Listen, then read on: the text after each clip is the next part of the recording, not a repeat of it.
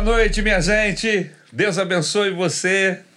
Que alegria estarmos juntos aqui mais uma vez no nosso podcast Na Real. Na real. Graças a Deus, meu companheiro Voltei. voltou de férias. É, não é de férias, não ele tava de tava, férias, tava não. trabalhando, né? Tava.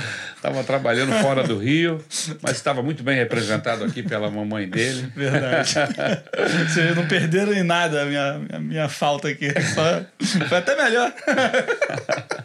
Mas hoje nós temos uma convidada especial, uma pessoa de Deus que abençoa o nosso coração. Amém? Principalmente quando canta. Verdade.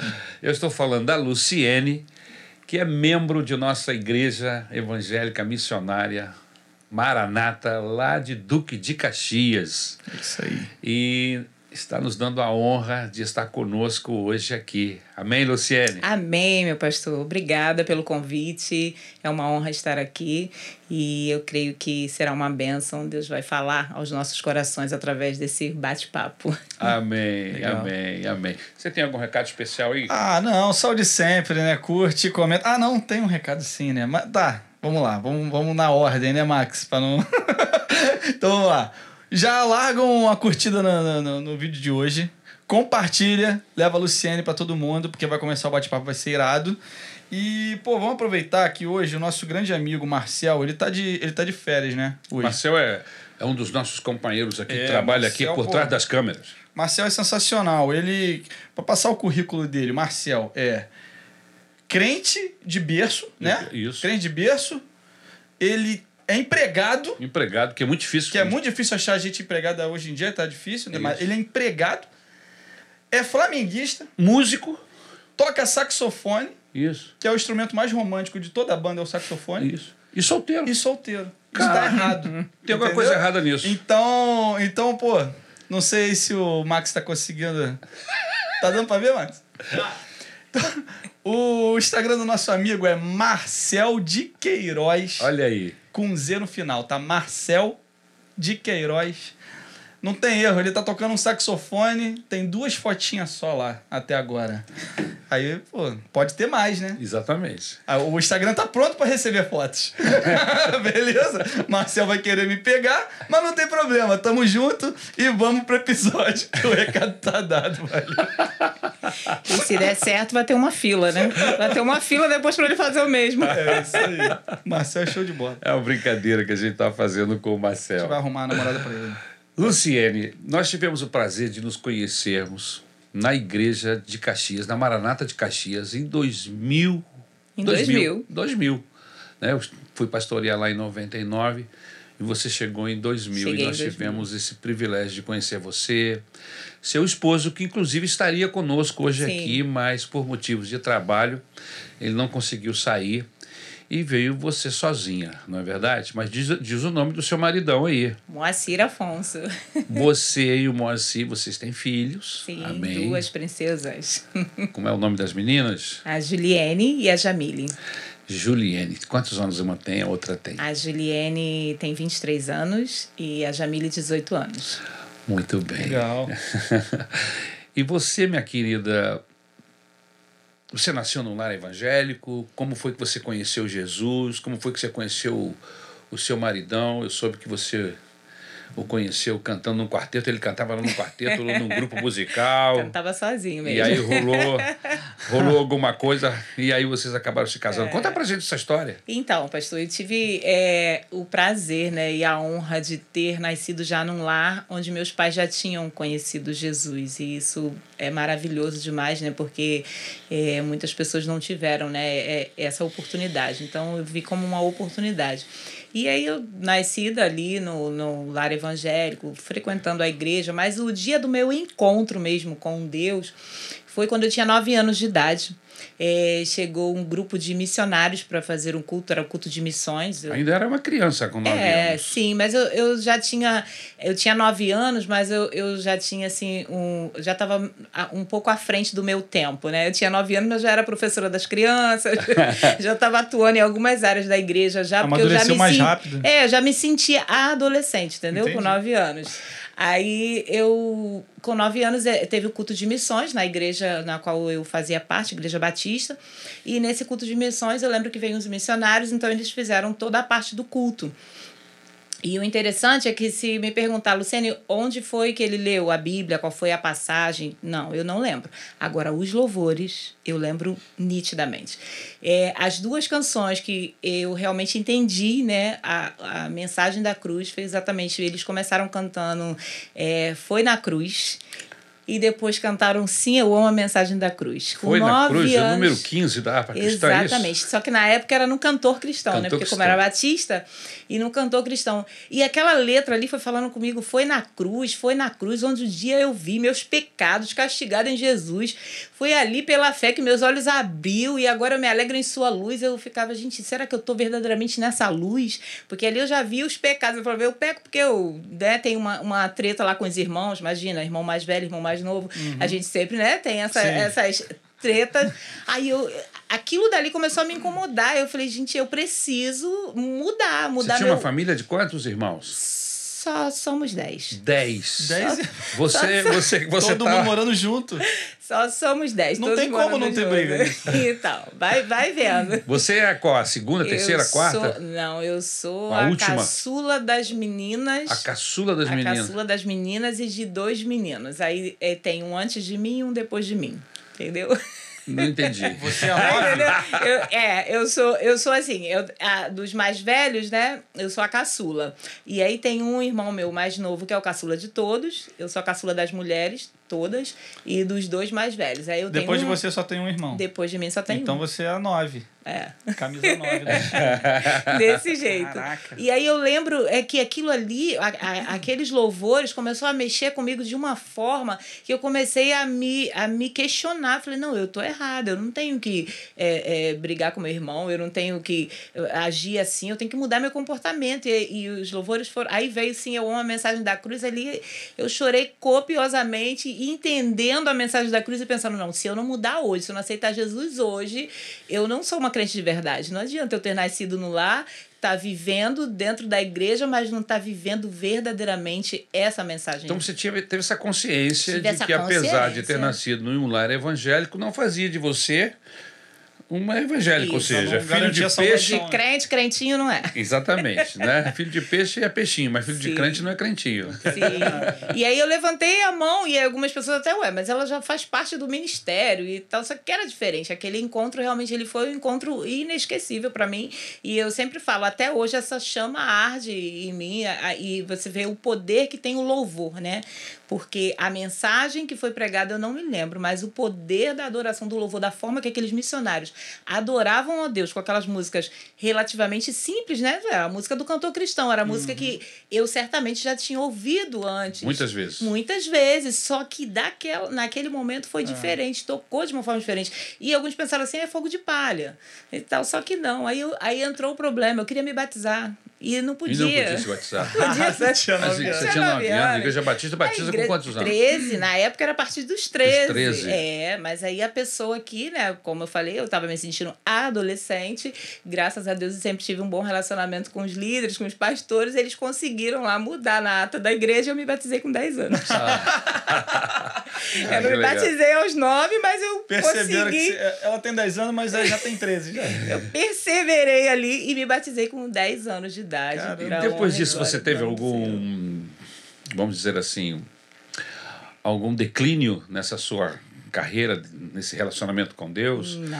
Mesmo, mesmo na adolescência, juventude? Graças a Deus não. Minha mãe usava uma frase, né, que é muito comum hoje: quem anda com porco, farelo come. Minha mãe usava muito essa frase. Eu tinha tanto medo disso. É, aparecia algumas companhias assim meio estranhas. Aí aquela frase da minha mãe soava logo no meu ouvido: quem anda com porco, farelo come. Então eu já me desviava. Assim, pessoas que começaram a caminhada comigo, mas não continuaram comigo. Pessoas que começaram, mas desistiram no meio do caminho. Mas para honra e glória do nome do Senhor, eu permaneci fiel até aqui. Você acha que o Evangelho contribuiu na sua vida, nesse processo? Porque geralmente, nesse período é, da adolescência e da juventude, é um período em que a gente não tem ainda uma, uma, uma formação adequada para absorver muito, muito ensinamento, nos falta maturidade e você acaba, às vezes, perdendo o caminho, se desviando e se envolvendo. É, nós temos inúmeros, inúmeros testemunhos de pessoas que, justamente nesse período, acabam se desviando e mergulham fundo no pecado, às vezes nem conseguem voltar. Alguns outros. É, alguns é conseguem. é definitivo. É. E você acha que o evangelho, de alguma maneira, contribuiu para que você se, se guardasse, porque o pecado sempre houve, o desvio Sim. sempre aconteceu, não é? E, enfim, mas você, pelo que eu vi, você se guardou para Deus, para Jesus. Sim, totalmente, acredito que totalmente o evangelho e também a criação e o posicionamento dos meus pais, né? Porque essas palavras, elas, é, a, quando você é, obedece, né? Eu sempre procurei obedecer. Eu sempre imaginava assim: se eu estiver obedecendo aos meus pais, eu estou obedecendo a Deus. Se eu estou obedecendo a Deus, eu estou obedecendo aos meus pais. Isso na prática, eu, eu me lembro, não querendo te cortar, mas te cortando. Sim. na minha juventude, adolescência, juventude, na escola, né?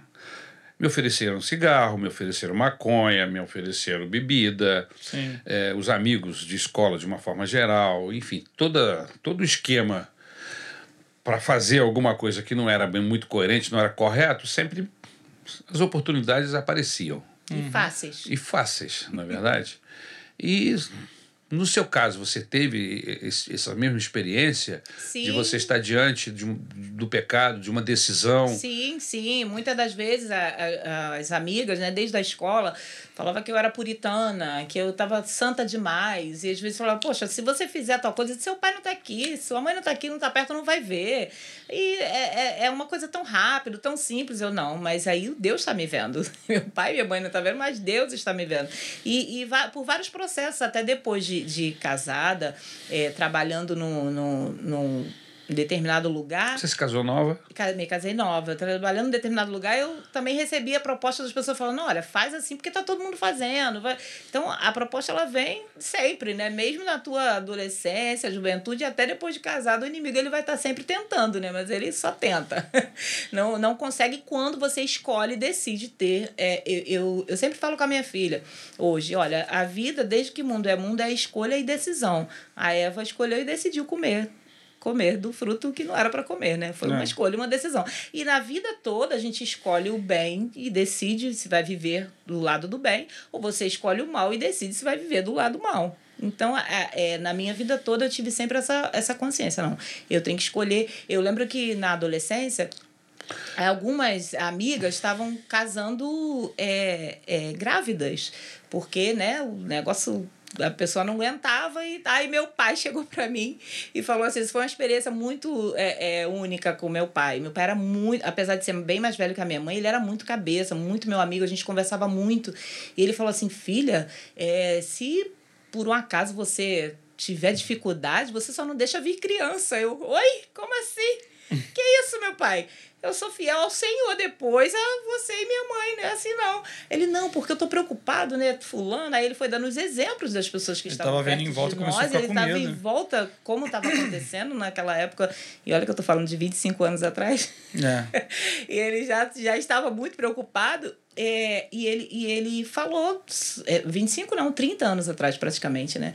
E ele falou para mim, é, se eu não conseguisse é, é, me manter fiel ao Senhor, que eu só tinha que ter essa preocupação de deixar vir filho, porque filho estraga a vida da, da, de uma pessoa e você tem é, é um futuro lindo pela frente. Eu não quero que filho estrague sua vida. Eu falei, não, pai, eu, eu tenho a consciência de que primeiro a minha fidelidade é com Deus, depois com o Senhor e com a minha mãe. Então é realmente uma escolha de decisão. Hoje eu vejo, é, trazendo, já que a gente está falando sobre juventude, né? Eu tenho duas jovens em casa, Isso. 18 e 23, e eu vejo que a juventude, às vezes, elas estão precisando de coisas palpáveis para poder dizer que sente a presença de Deus, que quer a presença de Deus, só que a gente olha para a Bíblia, José estava dentro da cadeia, é. era um homem cheio do Espírito Santo de Deus. Sim. Então não importa o lugar, importa como você vai estar ali, você vai chegar e vai mudar o ambiente, vai fazer a diferença. A facilidade é, é a mesma?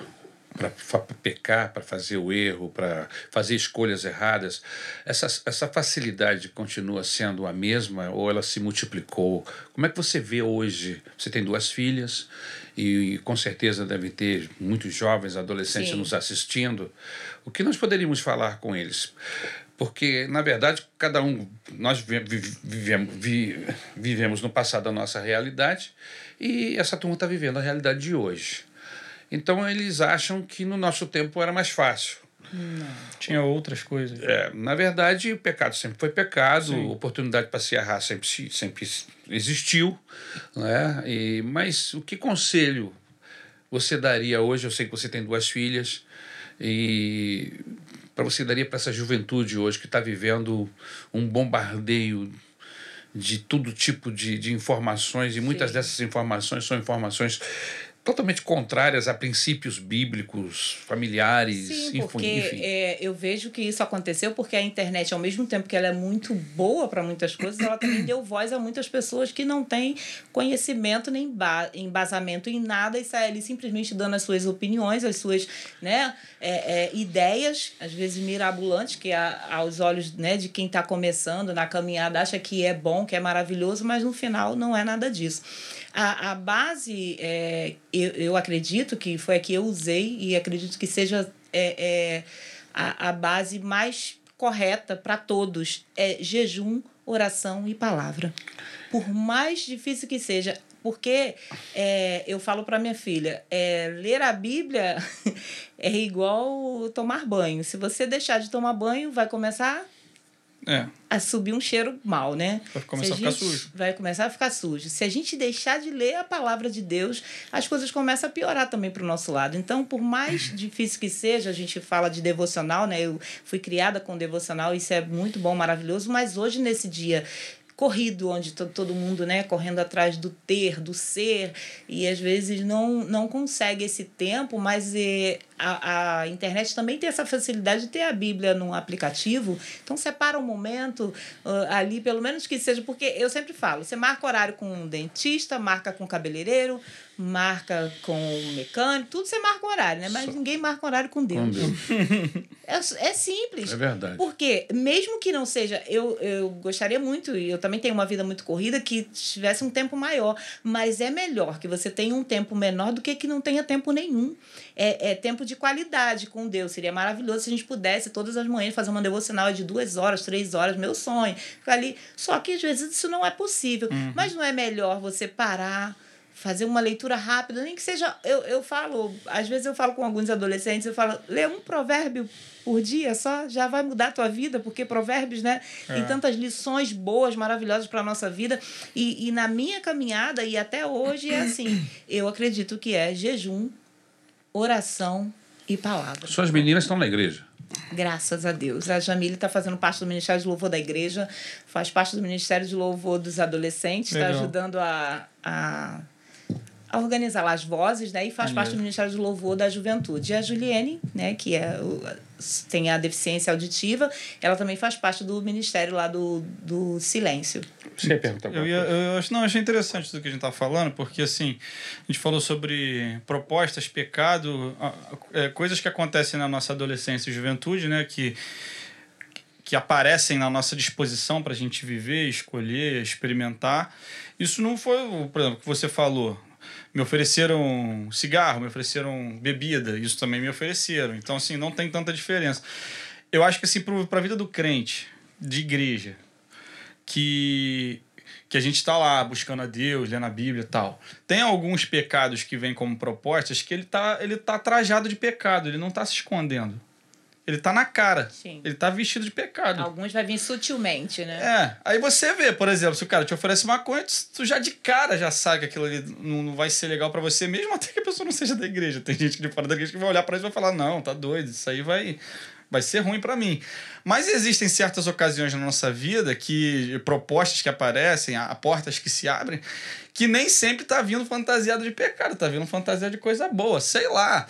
É fazer um curso fora do Brasil. E aí, pô, parece algo muito bom. Você está indo estudar, você está indo tal. Não sou contra, eu sou a favor. Eu já fiz intercâmbio, é muito bom. Se você tiver oportunidade, faça. Mas, às vezes, pode ser que o que a pessoa vai viver, dependendo de onde ela for, talvez aquele momento, aquele exato momento não era a hora. Sim. Né? É, sei lá, uma, vou mudar de emprego. Pô, meu irmão, ele mudou, ele não mudou de emprego, ele, ele apareceu a proposta dele sair do Rio. Isso. Ele trabalhava numa empresa, aparece a proposta para ele sair do Rio, e aí foi uma, uma, uma, uma porta que se abriu para ele ir para São Paulo. E ele começou a orar, começou a ficar com dúvida. Aparece uma segunda proposta para ele trabalhar aqui na Barra. Ah, se eu não me engano, a proposta de salário era até melhor do que, do que ir para São Paulo. E aí ele ficou tentado: caraca, eu vou trabalhar na minha cidade, não vou precisar mudar de cidade e vou ganhar mais. Ou eu mudo de cidade, vai ser mó perrengue e, e vou ter que. E, mas assim, são as duas portas que tinha. Começou a orar, ele escolheu não. não ele escolheu a, a, a mudar, mudar de cidade, ele foi para São Paulo. Isso. Teoricamente, foi a decisão mais. Viveu novo. É, foi a decisão mais difícil, demandava mais energia ser gasta e tal. Aonde que eu quero chegar? Passou alguns meses, começa a pandemia. Uns três meses depois, ele sai do Rio de um apartamento de 60 metros quadrados e aluga uma casa em São Paulo. Ele trabalha. É, ele trabalha no escritório, lá em São Paulo, três meses. E começa um home office eterno que até hoje está durando. Se ele não se mudasse ele ia estar até hoje no apartamentinho aqui da Tijuca de 60 metros quadrados. Talvez teria perdido a outra oportunidade. Já a empresa faliu. A empresa ah. que ele ia entrar na barra parou. Em quatro meses. Em quatro fechou. meses fechou. Meu Deus.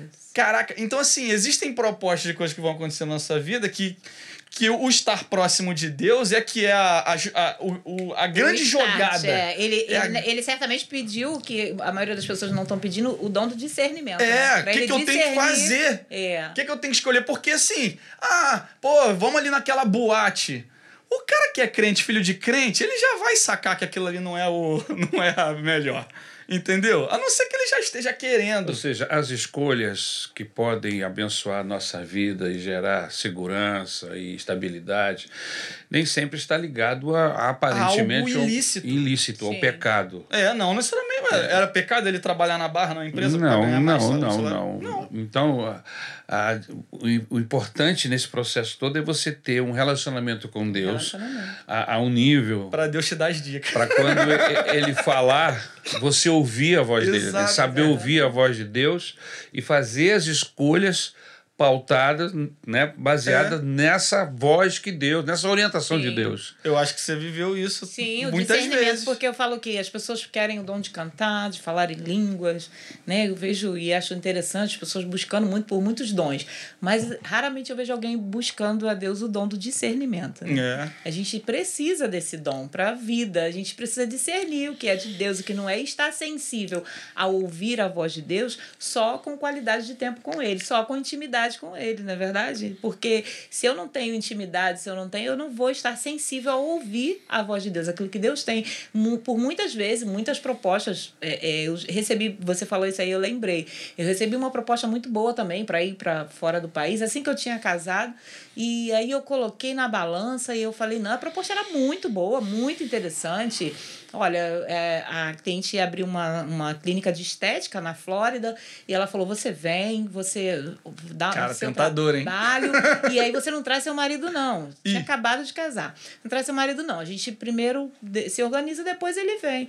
E aí eu fui hum. orar ao Senhor e falar: Senhor, que, que o senhor tem para me dizer? Eu vou ou não vou? Porque era tentadora a proposta. É, mas recém-casado você falar, não leva o marido? Não, você não vai, não é, não é para você ir. Aí eu entendi. E ela não conseguia. Você tá rejeitando, você tem noção é. da, da, da oportunidade que eu estou lhe dando. Sim, você tá é rejeitando. Grande. E eu falei, eu, eu entendo, eu agradeço, mas eu não posso, entendeu? Não era é, para eu ir. Não é o momento. Entendeu? Não era o momento, apesar de ser muito tentadora a proposta na época, né? Eu tinha acabado de casar, 20 anos, entendeu? É. Não tinha filhos ainda, né? Eu poderia né, largar tudo é. e ir. Só que o Senhor falou, não é o momento, não é. Então, é, agora o pastor falando sobre a empresa que faliu, quem sabe eu iria, chegava lá, dava um é, ruim, dava né? ruim, é, pois a gente não ia ficar num outro país sem, sem ter e não é, você acaba...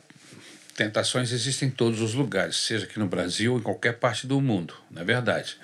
Mas é, é aquele negócio, né? O laboratório, ele promove as condições adequadas para que a experiência dê uhum, certo. Sim. E às vezes a nossa vida nos leva há determinados momentos em que a probabilidade do, da tentação ser maior e vencer-nos, porque o, as circunstâncias estão todas favoráveis, É. não é verdade? E você acaba pecando. Mas a decisão de você ter mudado, de você ter saído de perto da sua família, de ter ficado longe, toda essa situação acabou levando você a. É, ou seja, o, a condição do laboratório começou com a sua decisão. né? Então, não é que, que a gente, como eu falei, as tentações, as portas que se abrem, ruins e boas, elas acontecem aqui ou em qualquer lugar. Mas se você tem uma direção de Deus, você está guardado, É. você está seguro, não é verdade? Aí não importa de onde tá vindo e a aí não importa, o- você tá. Porque Deus não vai te botar. É, você não vai Na entrar fria, né? Sim. É, você Você tá não seguro entra- naquele que te prometeu. Não quer dizer que a gente não vai passar perrengue. Não, você não vai entrar de gaiato no, no, Sim. no- no navio. Entendeu? É, mas a gente não vai, não vai perder a nossa salvação. Exatamente. Esse é o ponto. O perrengue às vezes a gente passa, pô. Lógico, aqui ou em qualquer lugar do Qualquer planeta. lugar. Está sujeito. Mas vamos lá. Vamos Mas, Luciene, aí você ficou jovem, descobriu o amor. Ainda não contou essa parte. Como é. que- É. Como é que é isso? Como é que você Então, conheceu o Eu, maridão? eu estava na igreja, né? Eu era membro da Igreja Batista de Jerusalém e teve um, uma festividade e, e a Igreja Batista ela tem esse costume de chamar as pessoas para cantar, né? No, no- nas festividades. Aí teve uma festividade da igreja e aí chamaram quem era o cantor, Moacir Afonso. Aí ele foi, cantou e a gente se conheceu assim. Ele cantou. Eu não tive oportunidade de ver o Moacir cantando. É, ele canta bem. ele falou pra eu nem tocar nesse assunto aqui, mas eu tenho que falar a verdade. Eu, eu, eu falei pra ele, você que parou. Mas Se botar Moacir Afonso no YouTube, acha? Não, ele não gravou vídeo, não. ele não gravou nada, não, mas ele canta, ele canta bem, ele é entoado, canta direitinho. Aí, Legal. ele, aí a gente se conheceu, aí ele começou a, a até ensinar um pouco de violão na época pro meu irmão, a gente começou a frequentar. é, ele começou a frequentar o projeto Vida Eterna. O que, que era o projeto Vida, Vida Eterna? É, eu e mais 11 jovens decidimos abrir um ponto de pregação para uma linguagem diferente na época, para ter mais louvores, mais para os jovens, na casa do irmão da Igreja Batista. Ele liberou a, a casa, o terraço que ele tinha lá, e dali saíram grandes pastores, grandes cantores, grandes missionários. Olha Foi uma legal. época essa, essa, essa, essa temporada. E nessa temporada ele chegou lá, começou a tocar violão e tal. Na época eu até tinha um namorado, namorava com outra pessoa, a gente só era mesmo amigo. Aí depois, passados uns anos, aí eu terminei o relacionamento e a gente começou a conversar. E foi muito rápido. A gente começou a namorar em 97 e casamos em 98. Você Eu tinha quantos anos? 20 anos. Já tinha 20 aninhos. 20 anos. Algumas pessoas falaram pra minha mãe, ela é muito nova para casar, mas como eu falei, eu estava sempre à frente do meu tempo. Com 9 anos era professora da, das crianças, com 13 anos eu já estava né, bem envolvida na igreja, já fazia parte. Quando eu tinha idade para estar. É, na, nos adolescentes, eu estava na juventude. Eu estava com 13 anos já na juventude.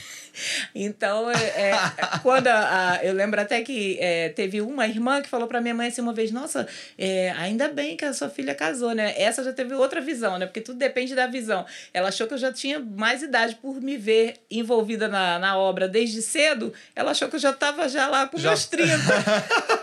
ainda bem a minha mãe. Como assim? Ela ainda tá tanto tempo, né? como assim, aí, ainda né? bem? Ela só tem, ela só 20 tem 20 anos. É, mas para outros já falaram para minha mãe, nossa, você vai deixar ela casar assim, tão, tão nova. Mas é, é a, a gente tomou essa decisão porque ele é mais velho do que eu, 15 anos, né? Então ele falou, olha, é, é, como diz a Bíblia, né? Para não pecar é melhor casar, né? melhor casar, então a gente casou com, em 98, dia 4 de dezembro de 98. E inclusive eu quero é, é, relembrar aqui que no dia que eu estive em Campo Grande, eu estava empolgada falando dos nossos anos de casado, que é 24, e disse que a Juliane tinha 24. Quando eu cheguei em casa, ela me pegou. Ela Caramba! você falou que eu tinha 24, 24 anos de casada que você tem. Eu tenho 23, você vai fazer 25. Aí ela, a primeira coisa que ela falou, as pessoas vão pensar que você casou grávida. eu falei, gente, mas eu nem me liguei. Imagina, pessoa levando a mensagem com nada mais, nada menos, na primeira fileira, Ariake. Eu falei, você não tem um gabinete para fazer, alguma coisa, né? Eu sou lá pra levar a mensagem a Ariake. No primeiro eu tava super nervosa, né? E aí, quando ela. Eu falei, por que você não me falou lá na hora? Ela, como que eu ia te falar? Eu cheguei em casa, ela me repreendeu. Eu falei, então tá bom, ainda bem que ele gravou lá, ele marcou lá na real, que eu vou me retratar. Não, minha filha tem 23 anos, vai fazer 24 ainda ano que vem. Legal. E eu faço é, bodas de prata esse ano, pra glória de Deus, dia 4 de dezembro, 25 anos de casada. Ela canta, né? Aonde a gente não. A gente, quando casamos, né, não tivemos muitos apoios, assim, até de algumas pessoas próximas por causa da nossa diferença de idade. As pessoas achavam que não ia dar certo por ele ser mais velho que eu, mas eu tô aqui, ó, prova viva que a idade não. Deu certo. A idade não, não mudou não em nada, nada. Não atrapalhou em nada. A Jamile canta. A Jamile, a Jamile canta. canta, né? Legal. Tu 23, ó, já dá pra botar Não, a, ja, a Jamile é a de 18 que canta, a de 18. Ah, é 18. É a de 18, é de 23. Vem cá, nessa época que você casou, você já, já estava envolvida na, na, nessa área de beleza? Você já era uma. Sim. Já tem quantos anos que você trabalha na área de beleza? Eu fiz o curso, o primeiro curso eu tinha 18 anos de idade. Qual é essa área de beleza? Não, 16. Ela trabalha com cabelo, com Sei. esteticista. Não, ela, ela tem um salão, né? Fala aí, fala aí. Eu, eu fiz o primeiro curso no Senac, eu tinha 16 anos. E engraçado que eu estava empregada, na, trabalhava na Dental Aliança é, com o Marcelo, que é esposo da Jo, dentista, que é da nossa igreja. E eu, eu estava lá trabalhando, estava bem. Eu tinha já esse sonho de fazer o curso. E aí, naquela época, era por sorteio. E aí fui sorteada no Senac a fazer o curso. Aí eu abri mão do trabalho e ele falou: Tem certeza? Você vai abrir mão do trabalho para um curso? É isso que você quer? Eu falei: É, é isso que eu quero. Ele, dia que você enjoar de cabelo, você volta a trabalhar e tal, mas graças a Deus eu não enjoei, não, até hoje. Aí, com 16 anos eu fiz o primeiro curso. Com 18 anos eu já estava trabalhando na, lá na Zona Sul, dentro da área que eu atuo até hoje, que é terapia capilar, com 18 anos. Aí eu comecei com 18 e quando eu me casei, eu já estava atuando já, já como terapeuta capilar. Aí, pai, a gente precisa, hein? É. Ela já andou fazendo Ela já... aqui na minha é. careca. É. Mas a gente não, não deu continuidade. Não deu é, continuidade. É, foi para tão, tão, tão distante, né? É. Pra Campo Grande, eu estava pertinho, de repente. Mas você tem um salão hoje ali sim, em Duque sim. de Caxias, tem um salão com, com outras pessoas que trabalham com sim, você. Sim. Não é verdade? Sim. Então, Deu, Deus... tem, olha o cabelo dela, o cabelo dela é bonito, tá vendo? ah, esse, esse, assunto de cabelo me deixa, me deixa desanimado. o Max não, não, não se preocupa, o Max tá tranquilo. Tá tranquilo. então, a, a, terapia capilar né, é a ciência que estuda as doenças, anomalias do couro cabeludo, e assim que eu ingressei na, na, na área, e, logo que me foi apresentado esse, esse trabalho, eu me apaixonei gostei muito e falei, é isso que eu quero. E eu investi até hoje, né? Porque tem é, o, os cursos de reciclagem, então as coisas vão mudando, vão se modernizando. E eu busco, né, a cada dia um conhecimento melhor para ir me aperfeiçoando na Legal. área. Mas já é um trabalho reconhecido, graças a Deus. No ano passado eu recebi um certificado é, de, pelo Google, né, que eles fizeram uma avaliação e, e eu fui indicada como um, uma das melhores profissionais dentro da área da tricologia. Fiquei muito feliz, ainda nem divulguei esse. Legal. Eu sou dessa, ainda nem divulguei o.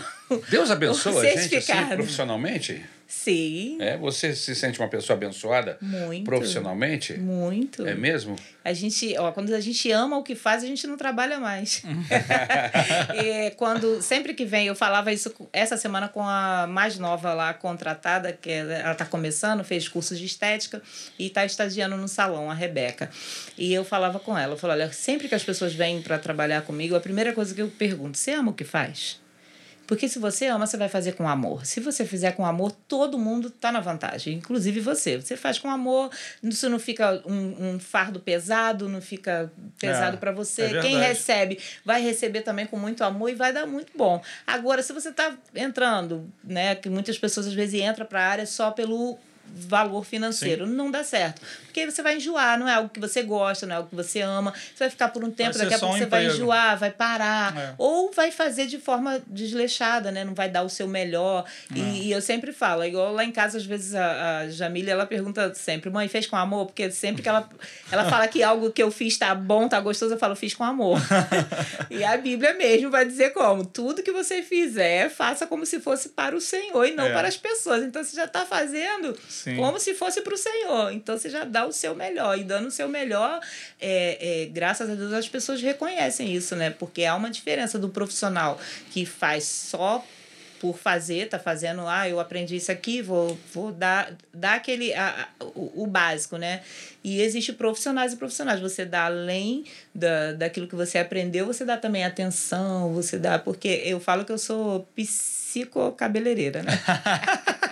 Porque o cabeleireiro, como terapeuta, como a manicure, que todos da área da beleza, a gente acaba tendo que ouvir bastante, né? É, Histórias. Às vezes a cliente chega e tá muito assim, é, é, angustiada, quer conversar, então a gente tem que ter aquela paciência, parar, ouvir, entender, porque se eu for só pelo trabalho, o cliente entrou, saiu e às vezes né, É. não pergunta nem o nome. Essa semana uma cliente é, falou sobre isso comigo. Ela falou: "Ah, eu precisei fazer um em outro local e eu fiquei muito estarrecida. Eu falei, porque ela eu entrei e saí e não me perguntaram nem meu nome. Caramba. Eu não me perguntaram o nome, eu não sei o nome da profissional que fez a minha unha. Então, quer dizer, isso é realmente complicado. É. Como é que a gente faz para descobrir? Você tem Instagram? Você tem Sim. Facebook? Sim. É, Pode crer, pô. Todas as redes sociais tá lá, Luciene, terapeuta capilar. Ah, no Instagram. Luciene. no Luciene, Tera- terapeuta capilar. No Instagram, no Facebook. Entendeu? Pô, o... isso que você falou é real, porque assim, eu trabalho com audiovisual. Eu comecei com fotografia e depois acabei indo pro vídeo e sou do vídeo, da área do vídeo. E cara, eu gosto muito do que eu faço. É um perrengue louco, o Max sabe como é que é, porque ele tá nessa vida já há muito mais tempo que eu. Até os dias ruins, chato, é maneiro. Assim, pra mim, né? Lógico que deve ter gente que deve achar um porre. Mas. Porque você ama. Porque eu me amarro, cara. Eu me amarro em trabalhar nisso. Em fazer foto, fazer vídeo, tá envolvido em produção de vídeo, tá envolvido em, em evento. É, conheci, porque acaba que eu conheço muita gente também, porque você acaba entrevistando pessoas, parti- participando de entrevistas de pessoas, e aí você acaba crescendo junto. Então, assim, e aí, dentro da sua diferença. fala, eu, eu vou mais além. Além de você amar o que faz, você entendeu que existe um propósito nisso e que tem um chamado também. Porque, Exato. com certeza, você acabou de falar que ele acaba conhecendo muitas pessoas. Aí Deus vai te dando oportunidade, né? É. Que é o que acontece comigo. Vem muitas pessoas, às vezes vem indicadas de vários lugares, do Rio de Janeiro e tal. Ah, eu fui indicada. Ali eu já aproveito para perguntar: conhece Jesus? Então tem um propósito, um Sim, chamado. sim. E, e no meu caso, tocar na cabeça das pessoas não é algo tão simples assim. Porque eu me lembro de uma experiência há muitos anos atrás que uma mãe de santo chegou no salão indicada para fazer terapia capilar e ela disse para mim: Olha, você pode tocar na minha cabeça, porque eu já pedi licença. Ela falou o nome dos cinco guias dela lá. Eu já pedi licença, ba- Balorixá, Orixá. Tal. Ela pediu licença. Então, eles têm essa, essa consciência de que não é qualquer pessoa que pode tocar na cabeça. Caramba, é tem- impressionante. tem uma- Ela chegou e falou: Eu vim indicada, mas eu pedi permissão para você pôr a mão na minha cabeça.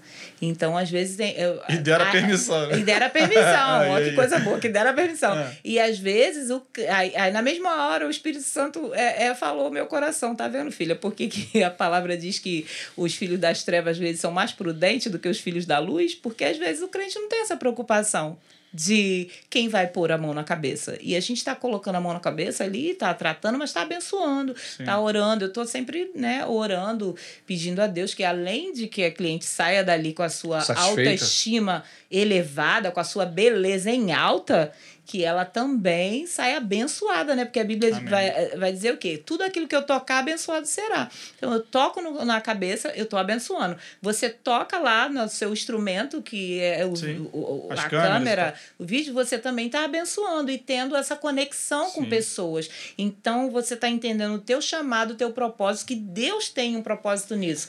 Nesse encontro com as pessoas, Deus vai te usar de alguma forma. E né? você tem tido experiências nessa área? Muitas. É mesmo? Você trabalhando? Muitas. E eu posso contar a, a, uma que, assim, deixa, me deixa muito feliz e contente, e, e certamente ela vai nos ouvir, que é a dona Nilda, mãe da Fabiana, Fabiana Roque. É psicóloga lá e é de Caxias também. Ela até faz atendimento em Caxias é, hoje. É, a, a Fabiana estava orando por ela há 11 anos. É, pela conversão dela. A Fabiana aceitou Jesus e ela não. E a Fabiana orando pela conversão dela e ela veio como cliente, está ali. E, e a gente sempre falando de Jesus, está sempre muito envolvido, na, né, falando sempre do amor de Deus, porque a maioria das clientes são evangélicas, né?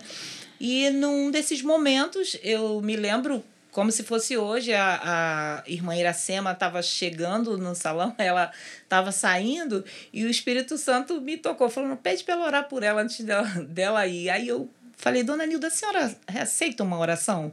E aí eu falei para a irmã Iracema, que é uma benção, uma mulher de Deus, falei: você ora pela Manilda, por favor? Era numa sexta-feira, o salão estava lotado. E ela orou. E aí Deus começou a usar ela de uma forma linda, tremenda para Dona Nilda. E a Dona Nilda aceitou Jesus. Que legal, cara. E Dona Nilda está batizada hoje na Maranata para a glória de Deus. que legal. Ela sempre diz que conta esse testemunho. Até outro dia alguém me encontrou na, na, que ela estava na sala da, dominical, da escola dominical e alguém falou: Ó, oh, eu ouvi o testemunho lá, e salão é benção, hein? Falei, Amém, glória a Deus. Tem uma amiga que ela fala: eu vou mudar o nome ali, eu vou tirar a Luciene vou botar Luciene terapeuta, que é, o salão é LM Beleza em Alta, né? Ela vou tirar o nome do salão e botar Luciene Church. Porque é, essa experiência foi muito boa. Eu lembro que foi um momento assim tão mágico, tão lindo, que eu até peguei o telefone para filmar ela confessando Jesus enviei para Fabiana. Fabiana estava de serviço, na época ela servia na Marinha, e foi uma, uma benção. A gente começou a glorificar o nome do Senhor, e assim, não foi fogo de palha, não, foi de verdade. Dali ela foi para a igreja, participou firmou. da classe, firmou da classe dos batistas. E hoje está firme e forte. E ela fala para todo mundo. Minha vida mudou. Ela tinha. Né, é, gostava de um pagodinho, gostava de sair. Ela mudou o comportamento dela totalmente. Hoje ela serve ao Senhor com alegria. Que bom, cara. Lê a palavra. E tem, se eu fosse contar aqui, ficaria a noite toda. Que legal, cara. tem muitos testemunhos. é, é, é, o que se fala é que as pessoas, quando vão para o para um salão né, de beleza. E lá elas começam a ser tratadas, manicure, pedicure, cabelo, face e tudo mais. Eu não sei, mas as pessoas parecem que se sentem mais à vontade e começam a falar. Sim. E, é, é e acabam que... fazendo dessas pessoas que são a profissionais. A cadeira vira um divãzinho. É. é. O profissional acaba virando meio que um psicólogo ali. Sim, por isso que eu falo, eu sou psicoterapeuta, Porque, às vezes, o, o momento de, de relaxamento, vamos dizer assim, delas é só ali. Porque a vida tá tão corrida, pastor. As coisas estão. Bota filho pra escola, pega filho na escola, vai pra academia, faz isso, faz aquilo. Aí o único momento que de repente ela relaxa é o momento que ela vai ali fazer um, um procedimento, seja estético ou capilar. Ela sentou, ela. Tipo, agora eu tô pensando em mim. E agora... as oportunidades de falar de Jesus são infinitas. Infinitas. A gente aproveita e ora. Porque e tem umas pessoas... que chega, pede oração. Tem uma experiência de uma que ela teve um processo de depressão e eu só soube depois. Aí, depois que eu soube, ela falou assim: naquele momento, naquele processo de depressão, ela falou para mim: eu entrava na igreja, em cinco minutos eu saía.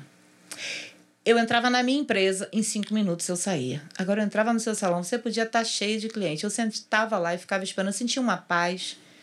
E eu soube depois, não soube no processo que ela não teve como me falar, não quis falar. Mas depois que ela passou, conseguiu vencer a depressão, ela falou: Eu me lembro nitidamente que o único lugar que eu conseguia chegar e sentir paz era no salão. E teve uma experiência muito antiga também de uma, uma pessoa que foi fazer o cabelo e falou: Ah, eu não vou voltar mais aqui não. Aí a outra que indicou ela falou: Por quê? salões que eu vou por aí, tô acostumada o pessoal falar um da vida do outro, o pessoal falar da, da novela. Fala, aqui só fala de Jesus. A mulher foi para a igreja, a mulher foi para a oração, que foi para a consagração, que veio da consagração. É só testemunho. Que o culto foi uma bênção. Ela falou, não vou vir mais aqui, não. Literalmente, ela disse que não queria, que o ambiente estava desfavorável para ela. Eu falei, é, é isso aí, a atmosfera é essa. Mas eu não atendo só evangélicos, Lógico. eu tenho clientes espíritas, eu tenho espírita, Sim, kardecista, todo tipo todos. Cliente. É. Lógico. A gente não é um salão evangélico, mas o a, a atmosfera sempre está ligada nisso Sim. daí, porque as pessoas chegam, né? As aí... pessoas que chegam são a maioria são da igreja, a que maioria. conhecem você. A, Mas suas, indica, pô, não tem Suas como. funcionárias também, na maioria, são, são evangélicos. Então o papo são. é como é que foi o culto do domingo, quem Exato. pregou. Eu tava aqui pensando, eu tava aqui pensando que tem gente que tá sonhando em, em, em ser missionário, em, em, ser usado por Deus e tal. Caraca, mano, vai fazer um curso de cabeleireiro, porque abrir um salão pode ser uma baita estratégia missionária. Sim, sim, não é não? Com cara, sei lá, vai ser levado para outro país. Cara, isso pode ser uma baita estratégia É verdade. de evangelismo, cara. certeza. Verdade. Porque é- você tá lidando diretamente com pessoas. Né? Diretamente. E com pessoas feridas, pessoas que Sim. estão vivendo suas e que vidas. pedem ajuda. seus Muitas das vezes chegam e pedem oração, e lá a gente precisa ter no nosso cantinho de oração, ou se não der para ir para o cantinho, a gente fecha a porta, ora. Na semana passada aconteceu, a, a cliente chegou e, a- e eu comecei a fazer o procedimento na terapia capilar, e aí eu comecei a falar, porque a boca fala que o coração tá cheio, né? Se seu coração tá cheio de Deus, você leu a Bíblia, você vai falar de Deus, né? Sim. E eu comecei a falar de algumas experiências da Bíblia, eu não estava nem falando da minha experiência pessoal. Eu tinha é, feito a devocional dentro de, de algum contexto lá e eu comecei a falar sobre aquilo. E aí ela começou a chorar, chorar, chorar, chorar. Ela, você tá falando para mim. Parece que você viu o que aconteceu lá em casa. Foi assim, assim, assim. Aí eu percebi a necessidade, né? Como era a última cliente, final de dia, já fui lá, passei a chave na porta. Vamos orar, né? Já que de- o ambiente ele fica muda a atmosfera né fica favorável porque a, a- você não sabe o processo que a cliente está passando mas É. aí no momento que ela abre a boca confessa e você tem que fazer a sua parte Sim. eu faço a minha parte sempre né? oro peço ao Senhor para abençoar e é muitos testemunhos É, alguns que eu legal. nem lembro às vezes eu, eu tive a experiência essa terça-feira agora eu estava no ar livre ali na, né, em Caxias e veio uma, uma senhora e ela olhou para mim ela falou: Eu lembro de você. Aí eu olhei bem para ela falei: Ah, também lembro. Ela, pois é. Você, eu tive o primeiro salão, eu tive no bairro, né, lá em Pantanal. Ela, você deixou uma marca lá naquele lugar por onde você passou, porque até hoje você não trabalha mais lá, que agora o salão no centro de Caxias. Eu passei pelo bairro, fiquei oito anos no bairro, mas a marca daquele salão ficou, que lá é, as pessoas eram abençoadas, que lá tinha oração. Que legal. E isso, aquilo. Ela falando, na terça-feira no ar livre eu fiquei assim. Aí ela falou: e outra coisa, ainda quero te agradecer que você me permitia entrar lá e vender empadinhas. Você lembrava? Nem eu. Ela, eu. Eu lembro, você me deu oportunidade, eu entrei lá, eu quero te agradecer que hoje eu não vendo mais assim, agora é por encomendas, tem que ligar. Eu falei, gente, que benção, fiquei legal, muito cara, feliz, que porque assim, e- eu sempre falo isso para minha filha, as pessoas nunca vão esquecer da forma que você as trata Sim. né? Então a marca que a gente, por onde a gente passa, a marca que tem que ficar é a marca de Cristo. Que legal. Não é sobre mim, é sobre Deus, não é sobre. Porque às vezes as pessoas falam assim: não, você é muito abençoada porque você é muito boa. Não, tem nada bom em nós, né? Bom é Deus, porque o próprio Jesus falou: não, tu- mestre, tu é bom. O que, que ele respondeu? Não, bom é Deus, eu não sou bom. Então, Luciene é boa onde? Se tirar Jesus. Tem nada de bom. A É. gente tem a natureza ruim mesmo. Então, tudo que tem de bom é Jesus na nossa vida. Então, é, eu fiquei muito feliz com esse relato, que eu falei, gente, o nome do Senhor sendo glorificado, porque a marca que ela disse não era em relação só ao meu profissionalismo, mas era em relação às coisas é, concernentes ao reino. Ela falou: não, você saiu de lá, mas você deixou uma marca. A marca do seu salão ficou. A gente fala lá no bairro Um que tem outros salões, mas igual era aquele salão que era. A gente sentia a presença de Deus quando entrava lá, a gente sentia a paz quando entrava lá. Legal. É, isso é muito é, interessante. E é Deus, né? É. Só Amém. Deus. E a música, Luciene, como é que a música entrou na sua vida? Porque você estava envolvido com a Escola Bíblica Dominical, a sua infância, adolescência, parte de sua juventude. Quando é que você descobriu que tinha uma voz bonita, que podia cantar e louvar o Senhor Jesus? Eu comecei a cantar com sete anos de idade. A minha irmã era superintendente da Escola Bíblica Dominical, na Batista, e ela cismou que eu tinha que cantar. E é, acho que ela viu né, que eu era entoada, minha irmã mais velha, Denilde. Ela falou: Não, você vai cantar. E é ela que ensaiou a música comigo. Lembro até hoje. A primeira música que eu cantei foi Derrota Não É Coisa de Cristão, da cantora Talita. o que há contigo, amigo, que você anda abatido? E eu não vou com vergonha, não vou. E ela vai, vai. E aí eu comecei. E eu não parei mais até hoje. É. Eu comecei com sete anos de idade dentro de todo esse processo da adolescência. Eu já, já estava envolvida com a música, já sempre. Porque na igreja tinha muito a questão do solo, né? Aham. Então a gente. Eu, sempre- é, eu já ensaiava as músicas com um playback que na época era de fita, né? É, Aquela é, fitazinha que se enrolasse dava ruim a beça. era fita. Aí eu, aí. eu deixava já o playback, o, o meu pastor, ele era muito abençoado. E é, na época ele falava assim: olha, você. Porque na igreja tem aquela liturgia, né? Do boletim. Então, para você cantar, tinha que estar no boletim ali e tal, tal. Só que ele falava para mim, ó, você fica sempre esperto aí, porque mesmo se não tiver no boletim, se eu, se eu quiser, eu te chamo. Então, eu já ficava ligada, Aham. entendeu? Pra, Abriu pra... uma brecha, ele te encaixava Aí ele no me chamava pra, pra- mesmo sem, sem estar no boletim. E aí eu comecei já com, com 13 anos, eu já comecei a cantar eh, nas igrejas, porque a minha amiga fazia educação religiosa em um seminário eh, interdenominacional. Aí existia um culto na capela, aí ela me levava e eu cantava nesse culto na capela, que acontecia segunda-feira. Dali eu já saía com a agenda pro mês todo, porque aí tinha pastor Tinha da feita. presbiteriana, tinha pastor da metodista, tinha pastor da Assembleia, tinha pastor da Batista Renovada, da Batista Pentecostal.